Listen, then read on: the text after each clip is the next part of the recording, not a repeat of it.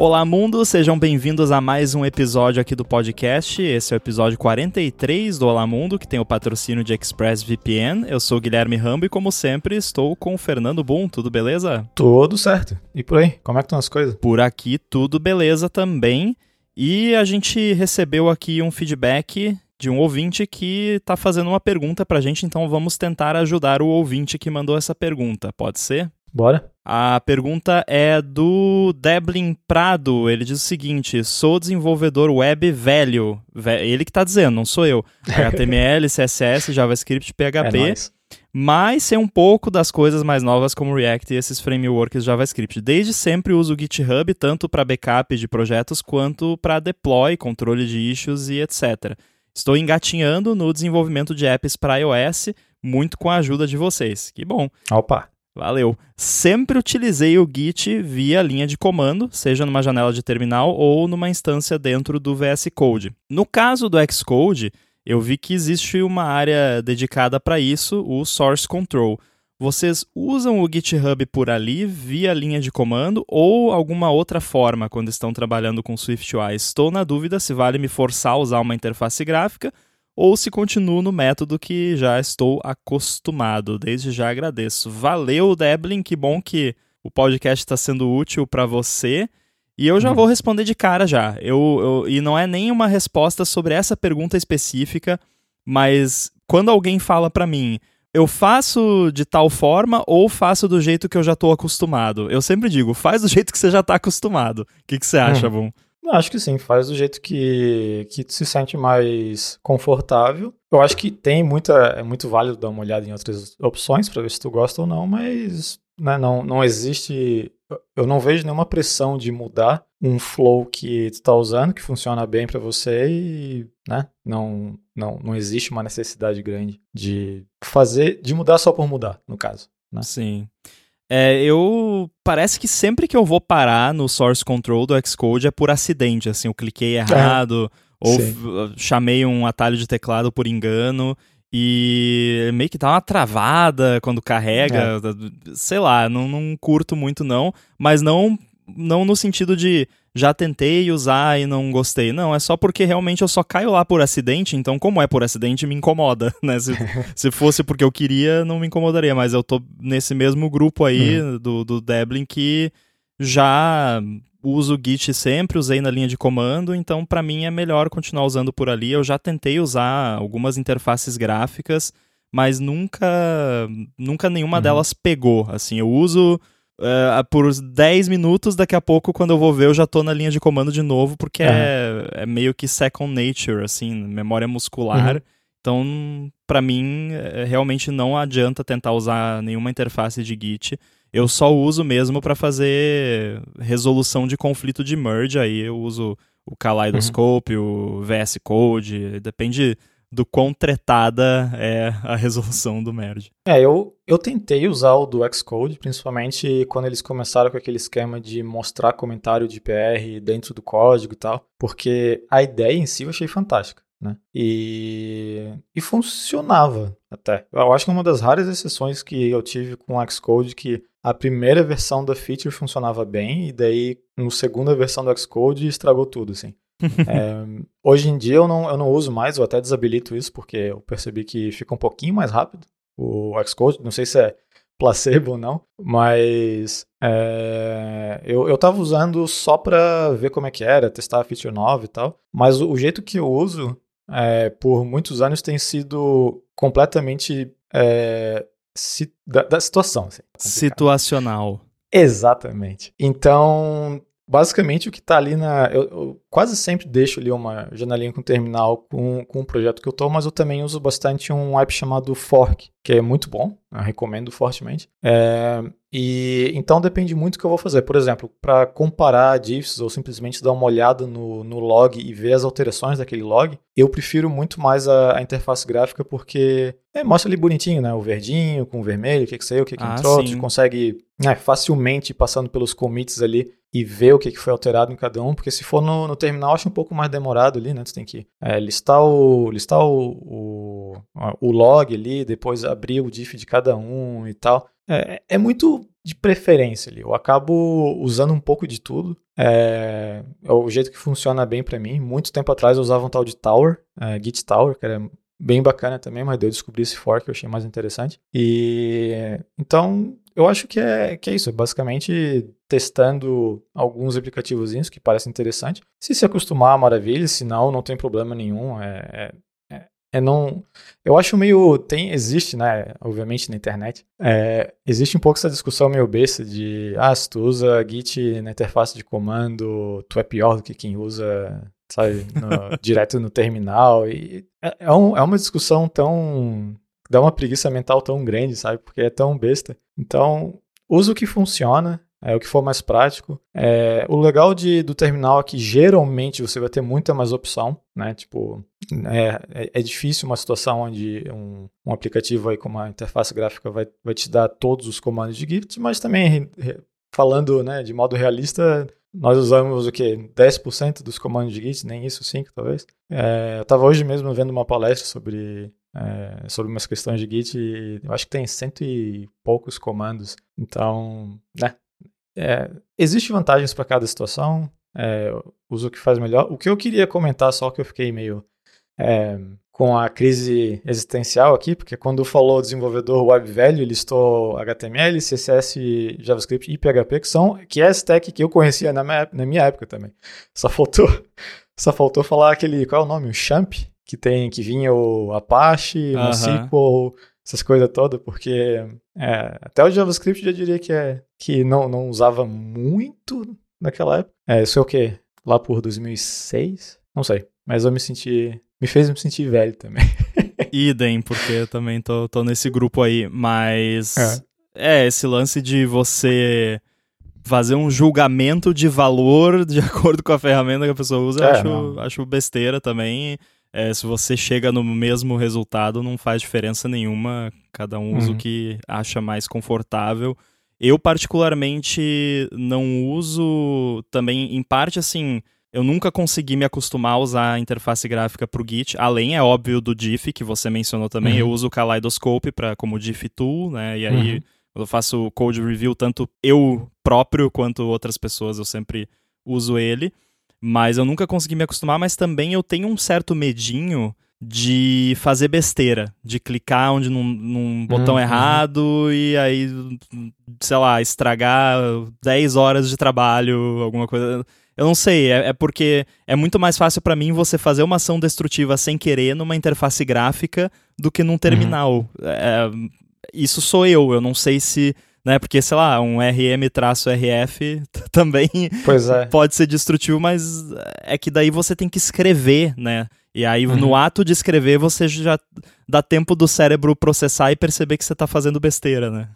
Uhum. É, sim. Tem, tem isso também. Tem situações que eu sinto a mesma coisa, tem outras que para mim é o contrário, porque como eu tô escrevendo, tenho medo de fazer um typo ali e, fazer uma fazer uma besteira grande. Mas eu, é, eu entendo, é a mesma situação aqui. Às vezes tem certas coisas que eu prefiro é, fazer fazer no terminal. Por exemplo, hoje mesmo estou fazendo uma, uma release aqui e os passos, né? Pra fazer aquele git flow básico lá, né? Pegar um feature branch, a release branch, fazer o merge e tal, tal. É, eu gosto de fazer no terminal, simplesmente porque eu já estou bem acostumado. É, eu acho que eu sou bem mais rápido fazendo isso no terminal do que usando uma, uma interface gráfica, porque na interface gráfica eu teria que, sei lá, pegar o release que eu tô, o branch que eu tô, arrastar para o outro, fazer o, me, o, merge, depois voltar, fazer o, sabe, clicar em muita coisa. No, no terminal eu já faço basicamente um command R ali para ir nos comandos que eu já tenho no meu histórico do, do, do Bash ali, bom, não é mais Bash, mas enfim, que já tem no histórico, e, e vou fazendo ali com né, aquele autocomplete que é muito bom, né? Aliás, quem, quem não, é, não sabe disso, é, disso ainda, eu recomendo fortemente dar uma testada em fazer um Ctrl R, começar a digitar o que tu quer no terminal, que ele vai, é, vai fazer uma auto, autocomplete ali, é, de, do, usando o teu histórico, né? Então, é um, é, é, um flow, por exemplo, que eu gosto de fazer bastante no, no terminal, mas de outras coisas, tipo, ah, vou fazer um. É, comparar um diff aqui, quero dar uma olhada como é que tá o, o, o status aqui do, do branch. Eu acabo usando bastante fork. Coisas visuais, né? É, é, você mesmo falou, né? Ah, eu quero comparar um diff. Isso é uma coisa que você faz visualmente, né? Você olha um, uhum. olha o outro. Né? Não tem como você rodar um comando que vai te dizer né? Quer dizer, se você não conseguisse enxergar a tela, você poderia usar um leitor de tela, mas como uhum. a gente usa os olhos para ler o código e quer fazer uma comparação, a gente usa os olhos e né? Aí uma interface gráfica é bem melhor, bem no estilo que você falou, lado a lado, o que foi inserido é, é verdinho, o que foi removido é vermelhinho e por aí vai. Sim. Uma outra recomendação, falei do Fork e do Tower, mas eu, eu usei por um bastante tempo um tal de GitX, que é bem uhum. bacaninha também, ele é bem simples para fazer essa parte de diff e tudo mais, é, é bem tranquilo, e se não me engano ele é todo open source também. Tem então, também vale o Lazy Git, que é, um de, é uma interface ah, gráfica de terminal, né? Uhum, uhum. Esse também ah, bastante gente gosta. Este episódio do Olá Mundo é patrocinado pela ExpressVPN. A ExpressVPN oferece duas grandes vantagens que são uma conexão segura para você navegar e a possibilidade de você usar a internet como se você estivesse em qualquer país do mundo. A questão da privacidade todo mundo já sabe. Quando você se conecta especialmente a um Wi-Fi público, não é nada impossível alguém se enfiar ali no meio da sua conexão e colocar os seus dados em risco. Com a ExpressVPN, você protege a sua conexão e você passa a usar o seu dispositivo, seja computador, celular, tablet ou até mesmo uma TV, com absolutamente tudo criptografado e como se você estivesse numa espécie de modo anônimo permanente. Isso quer dizer que ninguém consegue rastrear sua atividade nem olhar para os dados trafegados. Já a parte de você poder se conectar como se você estivesse em qualquer lugar do mundo é ótima porque você pode acessar o catálogo da Netflix, por exemplo, como se você estivesse nos Estados Unidos, que é diferente do catálogo que ela disponibiliza aqui no Brasil. E a mesma coisa vale para outros serviços de streaming, não só de vídeo, como de música também. E o contrário também funciona. Então, se você estiver fora do Brasil e quiser acessar algum conteúdo do YouTube, por exemplo, que só está liberado para o Brasil, com o ExpressVPN você vai lá na lista de uns 100 países que ela oferece, seleciona Brasil, ativa e pronto, dá para ver o vídeo. Uma preocupação que muita gente tem com VPN é como isso afeta a velocidade da conexão, e isso é uma coisa com a qual a ExpressVPN também se preocupa. Por isso, ela oferece uma conexão rápida, sem atraso, conexão estável, confiável e, é claro, segura. Então, para você conhecer mais sobre a ExpressVPN, faz o seguinte: acessa expressvpn.com/olamundo e com esse link você vai ganhar três meses grátis na assinatura do plano anual. Você tem 30 dias para testar também e ainda por cima, assinando por meio desse link, você ajuda aqui o podcast. Então acessa lá expressvpn.com barra garante os seus três meses de graça na assinatura do plano anual e começa a navegar pela internet de forma segura, sem ninguém bisbilhotando o que você faz. O link também vai estar aí nas notas do episódio. Muito obrigado a ExpressVPN pelo patrocínio desse episódio do Olá Mundo e pelo apoio a toda a Gigahertz. Muito bem, então obrigado, Deblin, por ter mandado essa pergunta pra gente. Lembrando que todo mundo que quer mandar feedback, perguntas, sugestões de tópico, pode mandar no gigahertz.fm feedback. E pro assunto de hoje, eu queria falar com você, Boom, sobre algo que uhum. já foi perguntado para mim várias vezes, imagino que para você também. Geralmente uhum. da galera que tá mais ali aprendendo, a, principalmente que entrou na faculdade de, sei lá, sistemas da informação, ciência da computação, e muitas vezes vem me perguntar sobre algoritmos e estruturas de dados. Que uhum. só de falar eu já fiquei com sono, porque não é assim a minha parte favorita, né? Embora todo mundo que programa usa algoritmos e estruturas de dados o tempo todo, mas essa hum. parte mais fundamental e acadêmica, digamos assim, de algoritmos e estruturas de dados, eu não, não acho tão excitante, assim, então uhum. eu fico meio, meio tristinho quando eu tenho que estudar muito sobre esse assunto, mas é uma área que você achando legal ou não faz parte da programação e, e todo uhum. programador e programadora tem que saber pelo menos o básico então eu queria perguntar para você, Boom, primeiro dessas coisas assim que, que normalmente o pessoal faz lá em whiteboard coding nas entrevistas uhum. de emprego ou que pega na faculdade e tal, de algoritmos e estruturas de dados, o que de fato você acha que você aproveitou e aproveita disso no dia a dia, ou pelo menos de vez em quando no seu trabalho, que uhum. de fato, né, sabe aquele lance de perguntar na escola, para que, que eu vou usar isso na vida, né? uh, dá Sim. uns exemplos aí no, do que você acaba percebendo que tem um uso mais prático mesmo. Sim, então, o que eu é, até foi engraçado falar que. Ah, só falar do assunto da sono. Quando, é, quando eu estava na faculdade, foi a cadeira de estrutura de dados foi a que eu mais gostei. Porque eu, eu gosto dessa parte de, de performance, assim, né? Eu acho que isso é uma coisa que até diferente entre a gente. Não que tu não goste de né, trabalhar com questão de performance e tal, mas tu, eu sei que tu gosta bastante de questão visual, de UI, animações e tal. E eu acho legal abrir o, o, o Instruments ali e ver as coisas ficando um pouquinho mais rápido. Não, é, não então... que eu não então goste também, mas uh, definitivamente, na maioria dos dias, hum. se você me der a opção eu, é, entre sim, isso ou implementar uma UI bonitinha, eu vou escolher a UI bonitinha. É, então, eu vou escolher o instrument. então, é, e não, não para falar que eu sou extremamente bom, alguma coisa assim, é só porque eu acho interessante mesmo. Eu acho legal ver o. É, otimizar o código em si. Mas, voltando na pergunta, a, a parte de estrutura de dados em si, eu acho que é, é uma parte extremamente importante. Não que eu acho que né, tem aquela necessidade de entrar na parte extremamente teórica e ficar indo no, na história de como que surgiu isso e aquilo, que é, eventualmente são coisas que tu acaba escutando na faculdade, e, no meu caso, às vezes isso entra de, pelo lado de um vídeo e sai pelo outro, é, uhum. mas simplesmente por entender como tu pode deixar o teu app melhor, né? O teu, teu app em geral aqui, né? Pode ser back-end, mesmo UI ou, ou uh, qualquer coisa. Então, são... E, e, é o tipo de coisa que tu vai aprendendo aos poucos a, a perceber onde cada estrutura é melhor utilizada, né? Algo que quando você está aprendendo só na parte teórica é, é aquela coisa que fica meio chata também, né?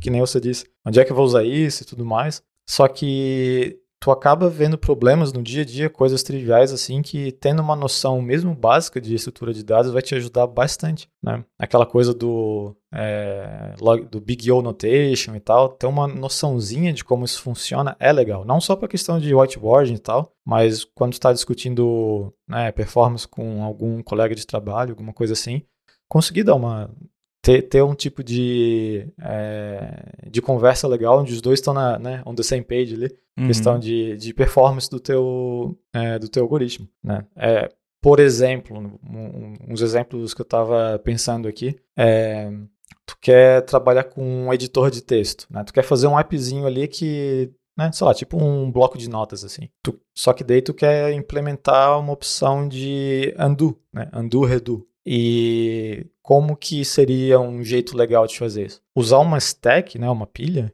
é, pode ser um jeito bem legal de resolver isso. Né? Tem uma noção de como uma stack funciona, de como uma pilha funciona, é, ajuda a resolver esses problemas que tem no, que tem no dia a dia. Ou, né, ah, performance nesse caso aqui é importante para eu é, é, mais importante eu remover, remover não, eu buscar uma informação do que eu inserir, né? O, a questão de reads são muito mais feitos, uh, ah, são reads são muito mais feitos do que writes. Então, de repente, fazer uma uma hash table pode ser interessante, porque a questão de estrutura de dados, como tudo na nossa área, é sempre o clássico depende, né? Uhum. Não não existe algo que a gente tem essa tendência de achar que ah, de, de, ir atrás de que existe um melhor para tudo. Não, é tudo é tudo bem da circunstância ali, né? Você vai usar, é, como eu falei, se tem alguma coisa que você sabe que você precisa ler muito mais do que escrever, usar uma lista, né, que você vai fazer uma, uma busca, inserção sequencial, talvez, pode não ser a melhor coisa. Com uma hash table, onde você faz ali uma funçãozinha hash e consegue ir direto aonde você salvou essa informação, só que para salvar essa informação, daí tu tem que fazer, fazer essa computação de do hash em si, inserir, é, pode ser melhor. Então, eu acho que é um tópico bem importante. É, eu sei que muita gente pode achar que é alguma coisa meio aquele problema cabeludo, ah, estrutura de dados é meio complicado e tal, mas a superfície do problema, o, o, o básico do problema, é, eu diria que é relativamente tranquilo de entender, é, principalmente se você tentar escrever a tua estrutura de dados do zero. que é algo que me ajudou bastante quando eu estava estudando isso, né? Porque quando a gente está no dia a dia ali trabalhando com programação e tal, é, é, bem normal a gente já usar um, sei lá, alguma coisa que está pronto. Tu vai usar um, um, um, array do Swift, né? Vai usar, sei lá, um. É, como é que era no, no, Java? O Vector lá que. É, C né? também é Vector. É, então, é, tu vai usando as coisas prontas, é, mas se tu implementa o teu próprio, tu pega, tu, tu, tu, consegue gravar isso na memória de um jeito tão bom, pelo menos, né, de novo, comigo funcionou assim, é, e teve uma dessas matérias de estrutura de dados, a gente teve que implementar, ó, sei lá, os clássicos ali, né, tipo é, lista, stack, árvore, hash tables e tal, e é, linked list, né, que é a lista encadeada, que não é tão complicado quanto parece. Né? Obviamente, a tua implementação de uma estrutura de dados para aprender como ela funciona não precisa ser aquela né, absurdamente otimizada que é utilizado, né, no, se você vai ver ali no código do, do, Swift, ou seja lá o que for, que é o que eles usam ali e tal, mas só para ter uma ideia de como funciona e quais são as vantagens e desvantagens de cada uma. Né? Por exemplo, Sim. um é, grafo é uma coisa que né, a computação do mundo, tudo no final das contas é um grafo, né? é uma coisa que é, também né, quando dá uma olhadinha como compiladores funcionam e tal, tu vê que é tudo grafo. É, então, é, é algo interessante. Por exemplo, né? outro exemplozinho aqui para eu terminar. É, se alguém pensa, se tu tem um desafiozinho ali que é para fazer uma estrutura de diretório, né? tipo um file system, né? tipo tu abrir o Finder e ter teu, teus arquivozinhos. Uhum. Isso é, né, por definição, uma estrutura de dados ali. Tu tem que guardar esses dados em algum lugar que seja fácil de achar. E se tu tem a base na, né, fresca na memória, tu vai quase que direto pensar, ah, uma árvore. Uma árvore vai ser muito útil aqui, porque eu tenho um, uma pasta principal, dentro dessa pasta posso ter várias outras pastas, e dentro dessas outras pastas, e né, assim vai. Então, usando, usando uma árvore, que é uma estrutura que tu tem milhões de tipos de árvores diferentes, que não vem ao caso aqui agora, é, mas usando uma árvore básica ali, né, que nem essa que eu falei, tu consegue já resolver muito problema do teu file system que tu está criando ali, só com essa estrutura de dados. Né? Do que se você, sei lá, fosse fazer um, um array, uma lista que guarda referência dos arquivos, daí ia ficar muito zoneado. É, então é isso, eu acho que tem, tem muita utilidade. É legal é, dar uma estudada nisso, ver, né, tentar implementar se se sente inseguro aí de, ah, será que eu entendi isso ou não? Tentar implementar uma coisa bem básica aí de um, de um sei lá, um, uma stack, uma, uma linked list ou uma tree e, e vê-la funcionando que é, é, bem legal. E daí tu tem teu projetinho ali para olhar, para refrescar a memória se tu esquece e tudo mais e, e, brincar um pouco com isso, porque eu, eu acho um assunto bem interessante. É, e não é necessariamente aquela coisa mais maçante para mim, pelo menos que nem aquela aquela coisa de ficar estudando o algoritmo para whiteboarding, por exemplo, ah, faz um merge list, um, um merge sort aqui na mão, sabe? Uhum. É, isso eu considero inútil, né? Opinião pessoal minha. Eu acho legal saber como funciona e tudo mais, obviamente, mas ter isso na tua memória, né? Ah, como é que o merge sort funciona se eu fosse implementar agora? Tipo, tá, tu tem o básico ali, tudo bem, tu consegue ter ideia de como vai as coisas vão funcionar, mas ter, ter essa informação meio que hard-coded na tua cabeça de se eu quiser implementar um merge sort agora, consigo, vai ser rapidão. Eu acho isso inútil. Eu acho que tem coisas mais úteis para botar na, nesse espaço de memória aí do, do teu cérebro. É, eu acho importante Mas... explicar por que, né, que a gente acha inútil, porque já, já dando spoiler aqui que eu concordo também, é, é, porque na, na prática, quando você vai... Claro que aí, de novo, depende muito de para que que você vai ser contratado, mas no geral, se uhum. você está numa entrevista, você vai ser contratado para implementar coisas lá, né, no nosso caso aqui, dentro de um app e tal, e você não vai... Uhum criar do zero algoritmos de sorting, por exemplo. Você vai usar Sim. o Standard Library lá, ou Foundation, ou alguma outra coisa. Então eu acho muito mais interessante nesses casos, se você quer fazer, porque aí né, a pessoa pode pensar, pô, mas se você não vai testar essa habilidade da pessoa, você testa o, o que? Então, como você vê se a pessoa sabe programar? Eu acho muito uhum. mais útil você dar um problema semi-concreto para a pessoa resolver. Uhum.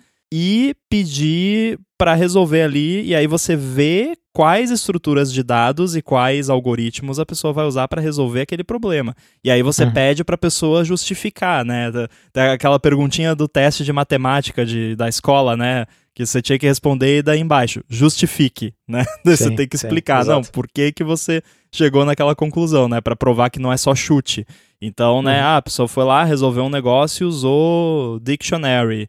E aí você pede para a pessoa explicar por que, que você usou um dictionary aqui e a pessoa explica e aí você uhum. decide se a explicação tá boa ou não. Sim. É, eu, eu na minha vida profissional, é, eu não lembro, não estou dizendo que não aconteceu, mas eu não lembro uma situação onde eu tive que implementar um mecanismo de sorte manual, né? Uhum. No, onde, seja lá qual plataforma eu estava usando, já não tinha um que ia suprir a minha necessidade. E se, se teve, eu não lembro, e se precisou fazer isso e eu não fiz, porque eu só, sei lá, não, não tava afim de fazer algo manual, eu não senti falta, sabe? Mas tu saber se o teu modelo ali tem que estar tá guardado numa lista, num, numa árvore, num hash, isso é quase que diário, né? Se você está trabalhando com qualquer tipo de, é, de, de, dados, tu está né, salvando e, e, buscando informação de algum jeito, isso faz parte, né? Isso, isso é,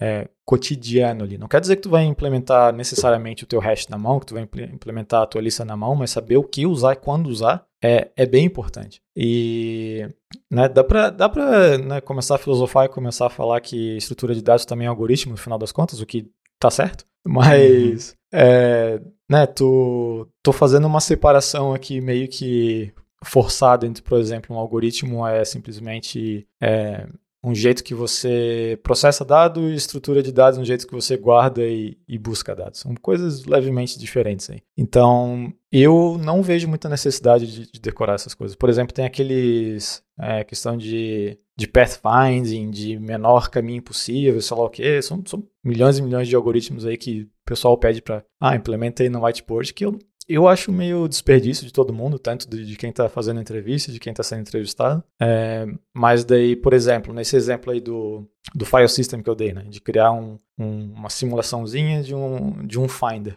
Se a pessoa vai ali e usa uma, uma linked list né, para criar um file system, já tá, peraí, isso é estranho. Né? Vai que a pessoa teve uma ideia mirabolante lá que eu não estou conseguindo imaginar agora, mas dá para ter uma noção de que está faltando um fundamento ali nesse, nesse, né, nesse candidato. É, onde, ah, implementa aqui um merge sort para mim, ou né, um, um bozo sort aqui, é, não, não quer dizer muita coisa para mim. Até porque se você pedir para é, chegar ao boom, implementa aí um merge sort agora eu não vou saber. Eu vou ter que dar uma olhadinha de novo, ter que dar uma pesquisadinha aqui. Daí, ah, tá, agora eu lembrei como é que eu fiz isso quando eu estava estudando, blá, blá, blá, sabe? Mas se eu precisar implementar de uma forma bem trivial e simples, é, sei lá, um hash, uma linked list, uma árvore, essas coisas, eu consigo. Porque é, são fundamentos bem enraizados né, na, na, na, minha cabeça. Justamente porque, como eu disse, são coisas que tu usa quase que no cotidiano. É difícil tu ficar longe da necessidade de saber o que usar e quando usar né, em questão de estrutura de dados. É, eu, eu acho importante ter essa noção justamente para você poder escolher o que uhum. usar em cada situação. E aí é que entra o maior depende de todos, né? Porque. Uhum isso vai depender muito, caso a caso, do que está acontecendo ali na, na, na, sua circunstância particular, porque você pensa às vezes, ah, eu posso resolver isso aqui usando um simples array. Uhum. Aí você percebe que você, num code path lá que roda com muita frequência e que esse array pode ficar relativamente grande, você tem que verificar se o array contém determinado valor. Aí uhum. você já. Acho que você já sacou que eu quis. onde eu tô querendo chegar, né, Boom? Aí você fica. Hum, eu tenho um array que eu preciso verificar se já tem algo dentro dele. Aí você pode usar um set, né? No caso uhum. do Swift, que o set você ele tem mais ou menos a mesma função do array, com a diferença que só vai ter um elemento único de cada elemento, você não tem como ter elementos duplicados, e ele não é ordenado. Uhum. Porém, e se, você, e se a ordem for importante? aí já começa a complicar, né? Então, Uhum. né, a- e, e aí você vai pensando ali todos os requisitos da, da- da- do que você está fazendo e os trade-offs, e às vezes você tem que fazer trade-offs do tipo usar uma estrutura que vai consumir mais memória, mas vai ser mais rápida, ou usar uma que vai ser, vai ser mais econômica em termos de memória, mas vai usar um pouco mais de processamento. E aí depende, sei lá, vai que ela só usa mais processamento quando você está modificando ela, mas não quando está lendo. E você lê muito mais do que modifica, como o exemplo Uhum. que você deu antes. Aí o trade-off vale a pena. Então, são N fatores que você tem que levar em consideração quando está considerando eh, usar uma estrutura de dados ou a outra. E por conta disso, não tem como chegar e, e prescrever assim, não, usa tal coisa que vai funcionar. Não, é, porque depende muito mesmo. Ah, e não é só de ah, qual tipo de informação você está armazenando. Não, depende qual é o tipo da informação, que frequência ela é lida, que frequência ela é escrita, se a ordem importa, se a ordem não importa, se você vai ficar verificando se tem é, o mesmo item lá dentro, se pode ter duplicado, se não pode, se CPU é mais importante do que memória ou se os dois são importantes. Já contei umas 10 aqui, uns 10 fatores para você considerar uma estrutura de dados. Sim. E eu, é, eu acho o Swift uma linguagem bem bacana para aprender estrutura de dados por causa da, da maneira de como você tem os, os protocolos ali, né? Uhum. Por exemplo, se tu quer é, criar um array, né? Um, um, um, uma lista ali, se eu não me engano, não tem muita coisa que você tem que fazer conforme. Mas se você vai fazer mais o set, tu tem que. O teu elemento tem que fazer conforme com um hashable. Uhum. né? E daí tu come- começa a perceber, não, pera, por que, que um set precisa que ele seja um hashable mais array não? Então, se tu sabe a diferença de um set e de um array, isso, né, na hora que você vê, ah, um elemento de um set precisa ser um hashable, isso faz total sentido, né? E tu já tem a ideia de por que que Uhum. precisa ser e, e como vai ser a tua hash function do teu elemento, do porquê que te interessa isso ou não. E o Swift deixa isso bem explícito, assim. Né? O teu elemento tem que conformar com isso, blá blá blá blá blá. E então implementar uma coisa ali fica tá, bem legível, bem elegante, digamos assim. E, e uma coisa que eu fazia muito no início, é, na, na, minha, na minha vida de programador, é que o meu padrão, quando eu ia criar, por exemplo, uma lista, eu precisava, sei lá, de dados ordenados. Né? Desculpa, não dados ordenados, eu precisava de dados, né? Uma lista. O meu padrão geralmente era ir para um array. Uhum. É, e eu, hoje em dia, eu vou, o meu padrão é ir para um set. Eu penso, eu, ah, eu preciso ter N dados aqui, né, guardados. É, então eu vou fazer um set. Ah, peraí, a ordem importa. Ah, ok, beleza. Então não- aqui não dá, blá blá blá.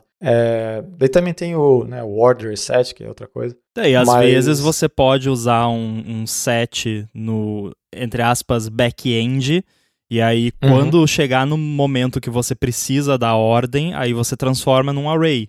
Eu faço Uhum. isso bastante. Claro que, Sim. de novo, vai depender muito, né? Porque se a ordem for importante no, entre aspas, back-end, para você fazer o que você está fazendo com aquela informação, aí não adianta, né? Aí Uhum. tem o order set e, e por aí vai. Mas ah, acontece com uma certa frequência, por exemplo, eu tenho um tipo de dado que ele tem um ID e eu vou ter que fazer lookup por esse ID. Aí eu uso um dictionary. Mas eu Uhum. não exponho o dictionary para fora. Ah, sim, eu sim. exponho como um array dos valores daquele dictionary, ou se der até um, um set também. Então Uhum. vai muito né, do, do que você quer fazer com aquilo mesmo. Pois é. Então, é, o- como, como eu disse, é, o- é o tipo de, de conhecimento legal que você vai usar no dia a dia, porque quem que consegue fazer um app sem ter que criar uma lista, sem ter que ordenar alguma coisa ali e perceber que, ah, se eu preciso ordenar isso, isso aqui vai ser um pouco melhor do que aquilo e tal. Então, é, é bacana. E tem, e como eu disse, não é um tipo de assunto que, que eu acho que precisa daquele né, um nível de profundidade gigante e ser um mestre, mestre de, de estrutura de dados e nada disso não. Só tem uma base, né, do, dos, dos básicos, é isso aí, tem milhões de, de, de, conteúdo aí que tu vai achar na internet se procurar. E, e, e ter uma noção, porque eu, eu sei que é muito fácil de, por exemplo, é, tu tá fazendo, tu quer usar um set, porque, sei lá, daí tu vê ali que tá escrito, ah, eu tenho que conformar com, com Hashable, se eu quero usar um set, por que que isso precisa, não sei. Eu vi isso aqui no Stack Overflow, então eu só faço, o, eu implemento esse Hashable Function aqui, e agora tá tudo Hashable, mas daí dá problema, porque tá usando um hash que pode colidir, sabe? Então, é, é bem válido, é um, é um assunto que, que, que eu recomendo fortemente, assim, dar uma, dar uma estudada. E não acho que é, que é o útil se aprofundar a nível de é, vou, é, vou implementar um set que vai ser mais rápido que o da Apple, sabe?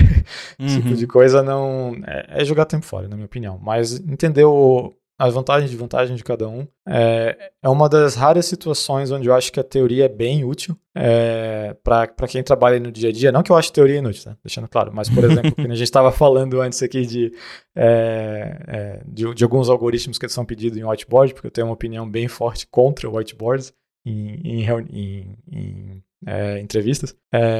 Aqui é uma situação onde se, se a pessoa perguntasse ah, como é que funciona um, sei lá, uma linked list ou, né, ou um set mesmo, tu consegue implementar aqui rapidinho, eu acho que seria válido, assim, eu não, é, eu não acho que é uma, uma tricky, tricky question só para pegar a pessoa desprevenida, alguma coisa assim, eu acho que mostra bastante conhecimento útil é, da pessoa. Eu nunca fiz esse tipo de pergunta numa, numa entrevista, é, provavelmente nunca vou fazer, mas se fizessem para mim, por exemplo, não é só porque é um assunto que eu considero que eu sei um nível razoável, mas eu, ach, eu acharia justo, né? Porque na, na entrevista a pessoa está basicamente querendo saber se você consegue fazer o dia a dia ali, né? Fazer, fazer um código que não vai explodir a cada dois segundos. Então, uma noção legal de estrutura de dados é algo que, na minha opinião, é, é vital para conseguir ter um código legal, assim, para conseguir fazer funcionar de um, de um jeito bacana.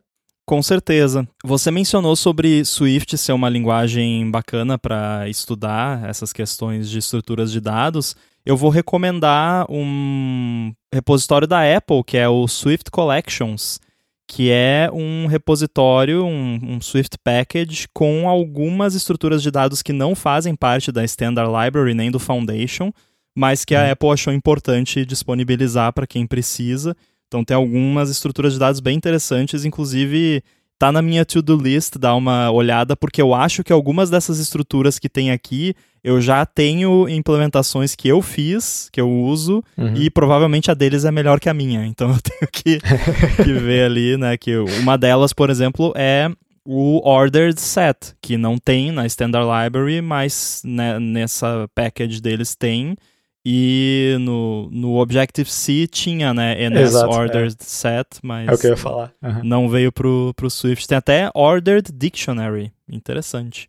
Não consigo pensar quando que eu usaria exatamente, mas uh, eu vou dar uma fuçada aqui ver se eu acho projetos que estão usando só de curioso para ver o que, que eles estão fazendo com essas estruturas hum. de dados. Mas a gente vai deixar o link aí para quem quiser estudar e, e, com certeza é uma boa até para ver, né, como funciona uhum. a implementação e tal. Se eu não me engano, no Objective-C o NS Order Set era usado em Cordeira se você queria salvar a ordem dos objetos numa lista. Uhum. Era o, o, default do Cordeira era usar o Order Set. E eu acho, posso estar falando besteira agora, mas é, se você botava que queria salvar a ordem, era o padrão e não dava para botar para array. Não, não lembro agora, mas eu acho que era sempre assim. Boa, boa pergunta, dá uma olhada agora, porque no Swift, como não tem o order set por default, se você botar um order list no Cordeira, agora eu não lembro que tipo de objeto que vem. É, porque nessa é ordered set. É meu, ah, no Swift é, também? É, porque o Core Data não faz bridge para ah, Swift. Ah, verdade, é tudo, é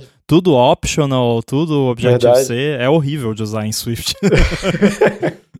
Pois é, não, eu tô, tô tanto tempo sem usar. É, nos projetos que eu tô trabalhando agora, a gente tá usando aquele GRDB. É, é esse o nome mesmo? Ah, nem lembro o nome do negócio que eu tô usando. É, que usa. É, uma, é basicamente uma interface para usar direto SQLite, né? Eu acabo esquecendo de muita coisa que eu usava na época do, do Cordeira. E quando eu usava Cordeira, era, era 90% do código era Objective-C. Então, uhum. tem muita coisa de Cordeira com Swift que eu basicamente passei reto, assim, acabei não olhando. Mas. Mas é. O, o, o, padrão de quando você salva qualquer coisa no Cordeira é um set, né? E se você. Ele só vai mudar para order set se você falar que ordem é importante. Então, e, e, entender por que, que eles usam set não um array também é legal. É, mostra ali que é, um pouquinho mais de como o Cordeira funciona, de como que eles salvam as coisas. E né, Cordeira é legal. Eu vou, eu vou lutar até o fim com isso, porque eu, né, eu, eu não estou usando esse por esse ano aí Cordeira e eu sinto falta de muita coisa. E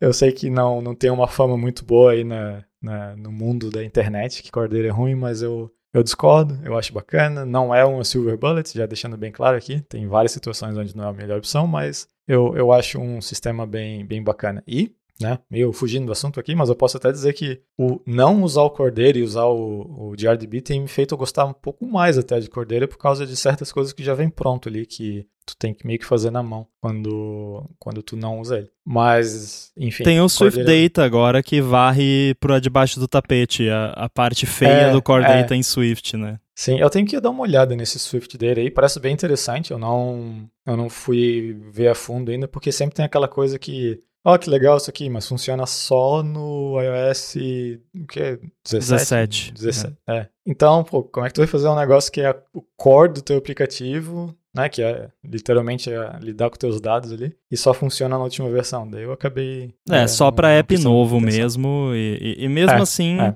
entra aquela política de esperar um ano uhum. para API nova da Apple, porque Sim eu lembro que do, eu, eu usei para um side project durante os betas e tava bem sofrível de, de usar, é? porque é porque ficava mudando, tipo, é porque ele é hum. muito baseado em macro e aí ficava mudando a implementação ah. e aí você tinha que ajustar lá os tipos uhum. e, e, tal, o que beleza, o beta é para isso, né?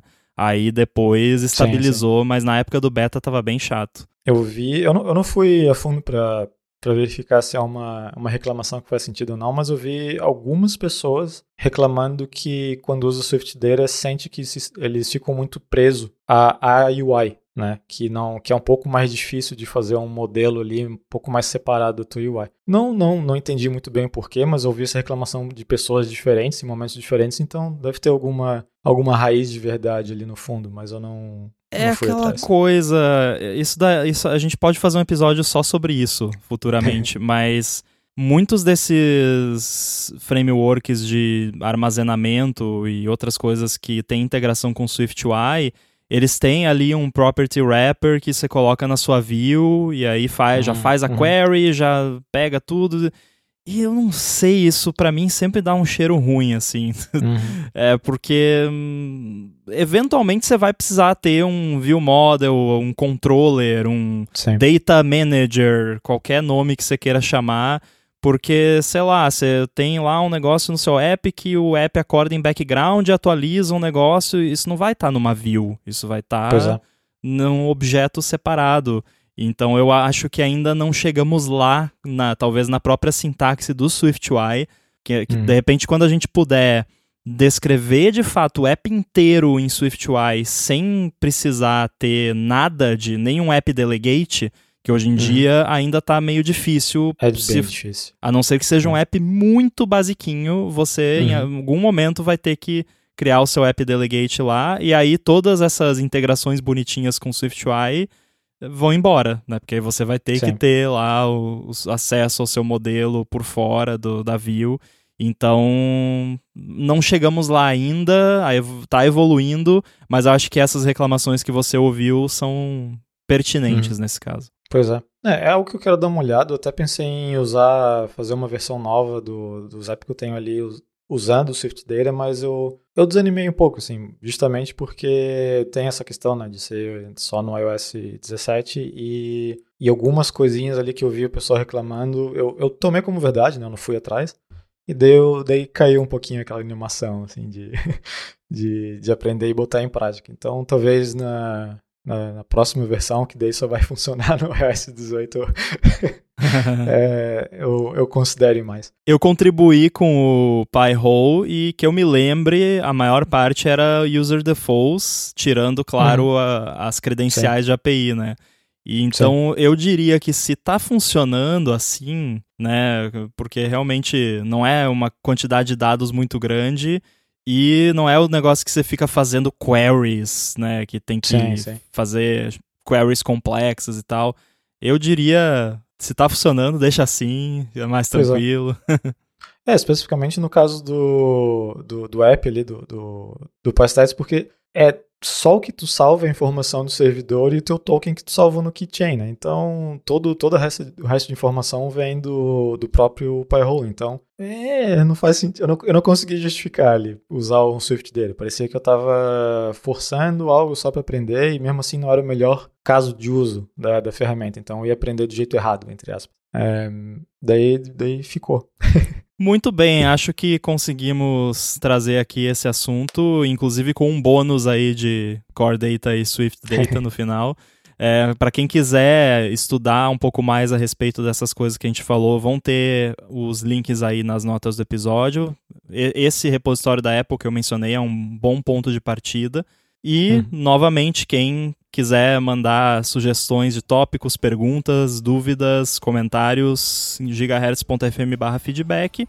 E para falar com você, Boom, como é que faz? Tô lá no mastodon.online, sou o arroba Boom, B-U-N-N. Muito bem, eu sou o arroba underline inside lá no mastodon.social. Quero agradecer também a ExpressVPN que patrocinou esse episódio e a gente volta em breve. Abraço.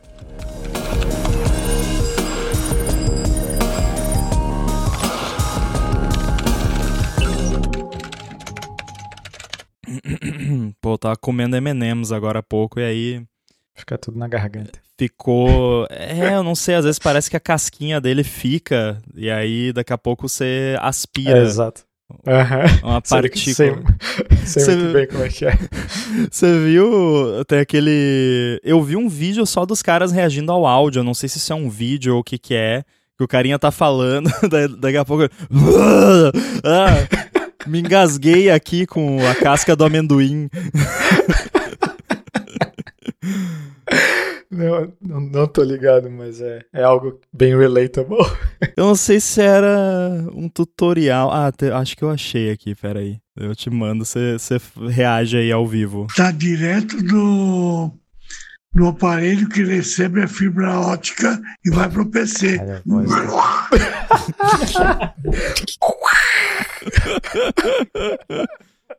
Me afoguei agora com, com a casca cara morreu. Com a casca de... Caralho, parece um animal, né? ah, muito bom. Eu tive um, uma dessas recentemente na entrada do cinema, que a gente tava esperando abrir a sala tava comendo já pipoca, alguém falou alguma coisa engraçada, eu fui rir e aspirei uma pipoca. Uma não, acho que foi mais até. Tava saindo pelo nariz depois. Aspirei uma pipoca. ah, muito bom. Depois fica doidão, né? Qualquer, sei lá o que, que tem naquela manteiga é. do cinema lá. Nossa, cara, uma vez eu fui no. Eu acho que foi a primeira e última vez que eu botei manteiga em pipoca foi no cinema nos Estados Unidos. Porque eu acho que quando eu fui, pelo menos lá em Floripa, não tinha essa de botar manteiga, né? Era só pipoca e deu. Não, é, é a, pelo menos aqui é sabor manteiga, né? Tipo, não é que você bota um... Ah, tá, tá. Não é aquela manteiga, né? Aquela ah. gosma derretida, é só é, aquela não, corzinha. No, nos Estados Unidos é gosma mesmo. Eu fui lá, Sim. Ah, vou ver qual é, né? Pessoal, tu vê no filme, o pessoal usando essas coisas e tal. Tipo, a, prim... a uma pipoca única que tu pega, tu pensa, hum, até que é gostosinho. A segunda que tu pega, tu pensa, oh, vou morrer, meu Deus do céu, meu coração não aguenta mais. Sim. É, é nojento, é nojento mesmo. Tipo, Você sente não... as artérias entupindo em tempo é, real, né? É, é, eu não consegui comer. Eu não, dei umas comidinhas ali só pra, pra ver qual é. E pensei, não, não, não dá, não vale a pena, não tô gostando. E, e tem refil ainda, pipoca no Estados Unidos. É? O pessoal pega aquelas pipocas gigantes e vai lá e faz refil ainda. Meu Deus do céu. Eu peguei uma. Outra vez que eu fui com um amigo meu, a gente pegou uma pipoca média, que é o tamanho jumbo, mega, ultra grande do Brasil. Caramba. E a gente não deu conta. E a gente viu a galera voltando para fazer refil, assim. Nossa senhora, não dá. É.